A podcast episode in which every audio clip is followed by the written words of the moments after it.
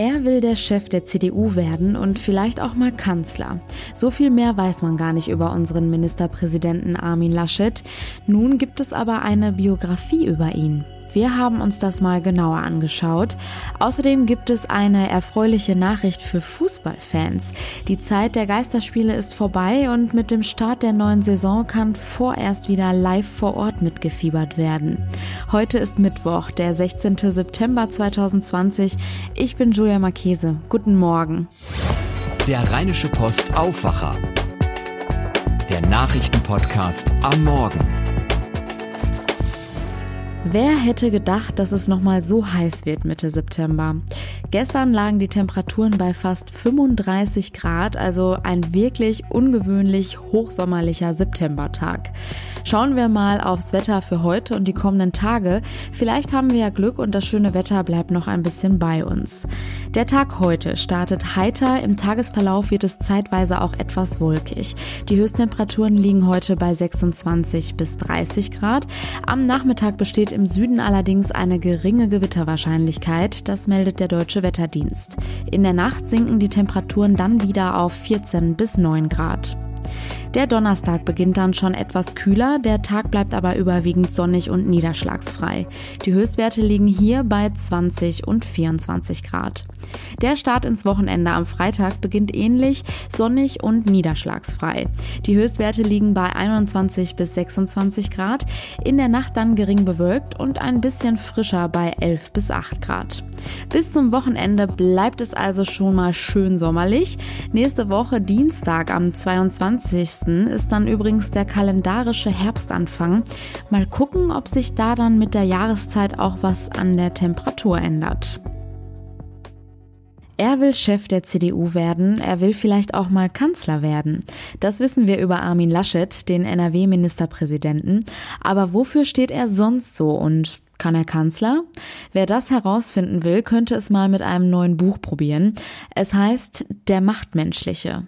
Geschrieben haben es zwei Journalisten, die schon viele Jahre über NRW-Landespolitik berichten.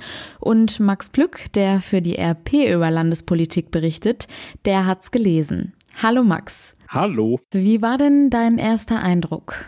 Ich könnte jetzt Stunden hier referieren. Es ist wahnsinnig spannend. Man kommt sehr nah an ihn ran. Das liegt daran, dass die Autoren mit 60 Leuten aus seinem Umfeld gesprochen haben und das zeichnet natürlich ein sehr schönes Bild. Vor allem eben auch alles, was so diesen Aachener Kosmos angeht, weil äh, davon hört man zwar immer wieder, der Orcher Jung, aber man erlebt so ein bisschen, was das eigentlich bedeutet. Man könnte ja denken, dass Armin Laschet ein recht ehrgeiziger Mensch ist, da er sich ja auch gerade um den CDU-Vorsitz bewirbt. Aber das ist gar nicht so, oder? Das hört man ja immer wieder. Man hört immer wieder mal, dass er hervorragend ist, dabei Themen nach vorne zu tragen, aber dass er jetzt nicht so der klassische Aktenfresser ist. Und das belegt dieses Buch eigentlich ganz schön. Also er ist einer, der, der in großen Linien denkt, der auch einen sehr klaren, wie ich finde, moralischen Kompass hat, aber ähm, er ist jetzt nicht derjenige, der wie äh, beispielsweise Edmund Stoiber immer von sich behauptet hat oder was über ihn kolportiert wurde, wirklich die bis in die allerletzte Verästelung der Akte eingestiegen ist. Aber das macht er dann ganz geschickt. Er weiß, glaube ich, selbst um diese Schwäche und dann umgibt er sich eben mit Leuten wie Nathanael Leminski, das ist der Chef seiner Staatskanzlei, und die machen das dann für ihn. Die Kehrseite der Medaille ist dann vielleicht, dass er manches nach rheinischer Art locker aus der Hüfte entscheidet. Ja, und das sind dann so Entscheidungen, die ihn möglicherweise auch irgendwann mal gefährlich werden können. Das machen die Autoren übrigens sehr geschickt. Ähm, Moritz Küpper und Tobias Blasius, die das Buch verfasst haben, die beispielsweise der Klausurenskandal, also da hatte Armin Laschet als Lehrbeauftragter an der RWTH Aachen äh, Klausuren äh, verbaselt und hatte dann plötzlich den äh, Leuten in rheinischer Lösung allen eine gute Note gegeben, hatte auch dann zu viele Noten verteilt, weil gar nicht so viele Leute an der Klausur teilgenommen haben. Und das hätte ihn beinahe das politische Amt gekostet, als das dann rausgekommen ist. Aber das zeigt diese Biografie auch. Er ist so ein Stehaufmännchen. An einer Stelle wird er mit dem Duracell-Hasen verglichen, also der immer weitermacht. Die Biografie heißt ja der Machtmenschliche. Was soll das eigentlich heißen? Das steht für diesen, diesen menschlichen Charakter, den er hat. Also er ist ja eine rheinische Frohnatur, muss man sagen. Er ist so ein menschlicher. Er ist auch ähm, kein brutaler Machtmensch, so wie andere. Also er ist dann jemand, der, auch wenn er dann Leute für den eigenen Vorteil durchaus mal beiseite schiebt, lässt er sie da nicht fallen oder, oder räumt sie dann ganz aus dem Weg. Oder er ist loyal gegenüber seinen Mitarbeitern. Er kann auch unangenehm sein, wie ich in dem Buch erfahren habe. Also es kommt durchaus auch vor, dass er mal seine Mitarbeiter anblafft. Das sei aber die Ausnahme. Besonders schön sind immer die Anekdoten, äh, wenn seine Frau zu Wort kommt. Die hat nämlich eine wirklich schöne, präzise Art, äh, die Dinge zu benennen, die ihr Armin so tut. Sag doch mal ein Beispiel. Beispielsweise das mit dem Schimpfen, äh, das, das, hat sie dann auch sehr schön äh, erläutert. Ich kriege jetzt den Wortlaut nicht hundertprozentig hin, aber am Ende läuft es darauf hinaus, dass sie sagt, ja, ja, der wird dann schon mal ein bisschen lauter, muss man ihn machen lassen und gut ist. Was hast du denn beim Lesen über die Frage gelernt, ob Armin Laschet das Zeug zum Kanzler hätte? Das ist ähm, ja die Frage, die über dieser ganzen Biografie so mitschwebt. Also er ist Einerseits, und deswegen habe ich auch so ähm, meinen Artikel überschrieben mit der Widersprüchliche, er ist einerseits jemand, der wirklich klare Vorstellungen hat. Also er kommt aus einem erzkatholischen Haus, das hat ihn geprägt, das hat er mitgenommen.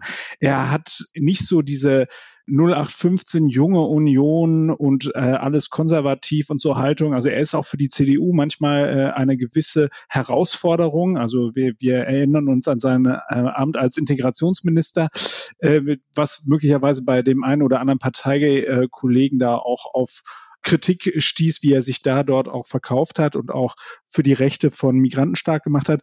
Ähm, am Ende ist die Frage, schafft er es, diese Mängel, die er hat. Also wir haben es angesprochen, dieses, äh, dieses etwas unorganisierte, diese rheinische äh, ähm, fünf Grade sein lassen äh, Mentalität, ob das ausreicht äh, in diesen Sphären, die ja durchaus von äh, Politikern auch mal als, äh, äh, als, als Mount Everest äh, bezeichnet worden sind. Also da oben ist die Luft relativ dünn und da wird, werden Fehler nicht verziehen. Ähm, da muss man sagen, machen die Autoren, wie ich finde, ohne es konkret so auszudrücken, ein kleines Fragezeichen dahinter. Mit anderen Worten, Sie halten ihn für so semi geeignet? Naja, semi-geeignet ist fast schon ein bisschen zu stark ausgedrückt. Also ich hatte ja vorher schon mal gesagt, der, der, der Sound ist Laschet freundlich. Also sie sind auch ein bisschen von ihm mitgenommen worden. Er kommt ja sympathisch rüber. Das schafft er ja, dass er äh, Menschen mitnimmt und von sich einnimmt, wenn er sie an sich heranlässt. Das hat er auch bei Ihnen geschafft. Die Frage ist eben wirklich, ob dieses etwas unorganisierte, diese, diese Schludrigkeit, dieses Rheinische, ob das dann am Ende ausreicht. Sie, sie äh, schlawinern sich rheinisch auch ein bisschen um die Antwort auf diese Frage drumherum, aber es blitzt ein wenig hervor, dass sie zumindest Zweifel haben. Na, von wem Sie das wohl gelernt haben. Danke, Max. Sport ohne Zuschauer, die sogenannten Geisterspiele. Vor Corona war das gar nicht vorstellbar. Mittlerweile, sechs Monate später, hat man den Zustand irgendwie akzeptiert, so richtig dran gewöhnt, aber trotzdem nicht. Die Zeit ist aber nun vorbei, denn jetzt, rechtzeitig zum Start der Fußball-Bundesliga, haben sich die Bundesländer einheitlich darauf geeinigt, dass die Fans zurück in die Stadien dürfen. Natürlich mit Beschränkungen.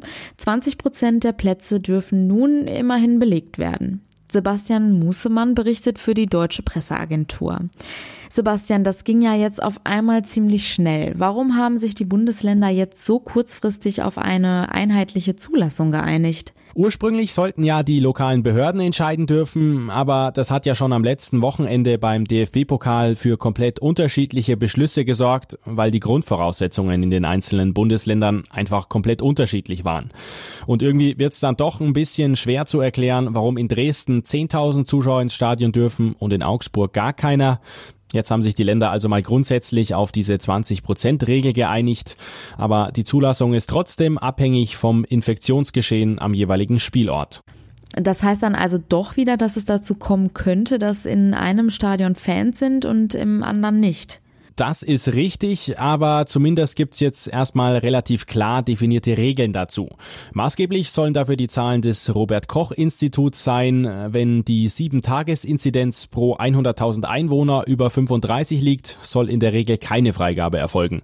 Es gibt dann noch einen Zusatz, in dem es heißt, dass eine Zulassung trotzdem möglich ist, wenn das Infektionsgeschehen klar eingrenzbar ist. Also da haben die Gesundheitsbehörden dann schon wieder ein bisschen Spielraum. Aber wenn wir jetzt mal auf die Zahlen reinschauen, dann könnte der Saisonauftakt am Freitag zwischen dem FC Bayern und Schalke 04 trotzdem wieder zum Geisterspiel werden, denn die 7-Tages-Inzidenz in München liegt aktuell bei 40. Was bedeutet das für die Fans konkret? Was müssen die beachten? Ja, das sind im Wesentlichen die Punkte, die die Deutsche Fußballliga in ihrem Hygienekonzept beschlossen hatte. Das heißt, zum einen wird es keine Gästefans geben und die Tickets werden nur personalisiert verkauft, damit im Fall der Fälle Infektionsketten nachverfolgt werden können. Außerdem gibt es ein Alkoholverbot in den Stadien und auch erkennbar Betrunkene dürfen überhaupt gar nicht erst rein. Und je nach Veranstaltungsort gibt es unterschiedliche Regelungen zum Tragen von Masken, denn der Beschluss der Bundesländer gilt ja nicht nur für den Fußball, sondern auch für die anderen Profiligen wie Handball, Basketball oder Eishockey. Da muss es dann in den Hallen zum Beispiel auch ausreichend Belüftung geben. Die Lockerung gilt in NRW übrigens auch für den Amateursport. Die neue Regelung gilt aber erstmal nur probeweise für sechs Wochen, damit dann auch erstmal die Auswirkungen auf das Infektionsgeschehen überprüft werden können. Vielen Dank, Sebastian. Welche Themen in Düsseldorf heute wichtig werden, darüber spricht Charlotte Großer von den Antenne Düsseldorf Nachrichten jetzt mit uns. Schönen guten Morgen. Schönen Mittwochmorgen, Julia. Auch hier in Düsseldorf geht's mit den Veranstaltungen vor mehr Publikum wieder los. Besonders dürfte das Fortuna-Fans freuen. Und bleiben wir direkt thematisch bei einer der vielen Veranstaltungsstätten. Die Bauarbeiten am Schauspielhaus gehen langsam in den Endspurt. Außerdem ist ja am übernächsten Sonntag Stichwahl. Dafür können wir jetzt die Briefwahlunterlagen beantragen. Und der Verkehrsausschuss trifft sich heute. Es geht unter anderem um eine dauerhafte Busverbindung zum Unterbacher See. Allerdings sieht es damit nicht wirklich gut aus. Wir Düsseldorfer können nun immer häufiger Veranstaltungen besuchen. Möglich machen das strenge Hygienekonzepte. So haben das Düsseldorfer Gesundheitsamt und das Land NRW jetzt grünes Licht für eine Zaubershow im Rater Dom gegeben. Sie soll am Samstag vor 2500 Zuschauern stattfinden. Auch die Privattheater in Düsseldorf wagen den Neustart. Dazu Savoy-Theaterinhaber Stefan Jürging. Das Savoy-Theater spielt seit Ende Juli wieder mit voller Platzkapazität, mit Maskenpflicht auch während der Vorstellung, ohne Pause. Wir haben ein paar ganz kleine äh, Hygieneregeln an unsere Zuschauer vergeben. Äh, grundsätzlich spielen wir und ich glaube, das ist das richtige Signal, um so eine Normalität in die Gesellschaft zu bekommen. Auch das Apollo hat seinen Betrieb wieder aufgenommen. Das Kapitol startet jetzt am Wochenende und die Komödie in der Steinstraße und das Komödien öffnen ab dem 1. Oktober. Und auch von Fortuna-Chef Röttgermann heißt es, wir freuen uns sehr, dass wir nun schon zu unserem ersten Heimspiel vor Zuschauern spielen können. Geplant ist ein sechswöchiger Probebetrieb unter strengen Auflagen. Die Fortuna hat angekündigt, jetzt die letzten Details mit dem Ordnungs- und Gesundheitsamt zu klären, damit schnellstmöglich alle Dauerkarteninhaber über das weitere Vorgehen informiert werden können. Rund um den Gustav-Gründgens-Platz neigen sich die Bauarbeiten dem Ende entgegen. Das Ingenhofental ist seit einigen Wochen fertig. Jetzt hat auch die Tiefgarage geöffnet. Außerdem gehen die Arbeiten am Schauspielhaus in die letzte Phase. Mehr dazu von Dennis Lieske für Antenne Düsseldorf. Die Sanierung des Gebäudes ist fast abgeschlossen. Die Fassade soll noch in diesem Monat fertig werden, das Dach dann bis November. Der Umbau des Schauspielhauses hat dann knapp drei Jahre gedauert und über 20 Millionen Euro gekostet. Bis Ende des Jahres soll sich dann auch das Ingenhofental mit Leben füllen mit TK Maxx und H&M sind die ersten Mieter schon eingezogen. Die anderen Geschäfte und Restaurants sollen bald eröffnen. Schon auf hat die Tiefgarage. Zum Start parken wir dort den gesamten September kostenlos. Die Stadt bereitet die Stichwahl um das Amt des Oberbürgermeisters vor. Amtsinhaber Thomas Geisel und sein Herausforderer Stefan Keller treten am übernächsten Sonntag noch einmal gegeneinander an. Schon jetzt steht fest, dass fast 118.000 Düsseldorfer zu Hause wählen werden. Sie hatten schon vorsorglich Briefwahl beantragt. Die Unterlagen sollen am Wochenende zugestellt werden. Wer am Wahltag verhindert ist, kann ab heute früh um 8 Uhr die Briefwahl beantragen. Wie das geht, steht bei uns im Netz unter den Nachrichten. Außerdem bekommen alle 470.000 Wahlberechtigten eine Infokarte zugeschickt, in der das Wichtigste zur Briefwahl steht. Die Erreichbarkeit des Unterbacher Sees mit öffentlichen Verkehrsmitteln wird wohl schwierig bleiben. Stadt und Rheinbahn lehnen den Wunsch der Politik ab, den Bus der Linie 891 ganzjährig fahren zu lassen. Derzeit gibt es zum Beispiel trotz des spätsommerlichen Wetters keine Busverbindung mehr zum Usee. Wie jedes Jahr ist das Angebot zum 1. Juni gestartet und zum 31. August eingestellt worden. Die Politik könnte sich auch einen Kompromiss vorstellen, nämlich dass der Bus zukünftig vom 1. Mai bis zum 15. September fährt. Auch das lehnen Stadt und Rheinbahn aber ab. Der Bus brauche 670 Fahrgäste täglich, um kostendeckend betrieben zu werden, habe derzeit aber nur 240 Fahrgäste im Schnitt. Stattdessen wolle man ein On-Demand-Konzept für Busse zum USI prüfen. Der Verkehrsausschuss diskutiert dieses Thema heute im Rathaus. Das war's soweit von meiner Seite aus. Zum Nachlesen stehen alle Meldungen auf unserer Homepage antennedüsseldorf.de und die Lokalnachrichten für Düsseldorf gibt es auch immer um halb bei uns im Radio. Vielen Dank für den Nachrichtenüberblick aus Düsseldorf. Schauen wir jetzt noch auf die Themen, die heute wichtig werden. Die Bundesregierung geht davon aus, dass es voraussichtlich erst Mitte des nächsten Jahres in Deutschland einen Corona-Impfstoff gibt. Das teilten Bundesforschungsministerin Anja Karliczek und Gesundheitsminister Jens Spahn gestern bei einer gemeinsamen Pressekonferenz mit. Zitat Spahn, wir wollen einen sicheren und wirksamen Impfstoff und nicht per se die ersten sein. Laut Weltgesundheitsorganisation wird weltweit derzeit in rund 170 Projekten nach einer wirksamen Substanz für den Impfstoff gesucht. In 26 Projekten Projekten laufen demnach bereits Testimpfungen. Das Bundeskabinett berät heute über die Verlängerung des Kurzarbeitergeldes. Wegen der andauernden Corona-Pandemie will die Bundesregierung heute den Weg für eine Verlängerung freimachen. Dazu soll außerdem das Beschäftigungssicherungsgesetz und weitere Verordnungen von Arbeitsminister Hubertus Heil im Kabinett beschlossen werden. Die Zweckentfremdung von Wohnraum etwa durch ständige Kurzzeitvermietungen über Online-Portale soll in NRW künftig strenger beschränkt werden. Außerdem soll es restriktive Vorgaben für Tiere in Wohnungen geben, wenn sie andere gefährden oder belästigen. Das sieht ein neues Wohnraumstärkungsgesetz vor, das Bauministerin Ina Scharrenbach gestern vorgestellt hat. Es soll bereits im Juli nächsten Jahres in Kraft treten.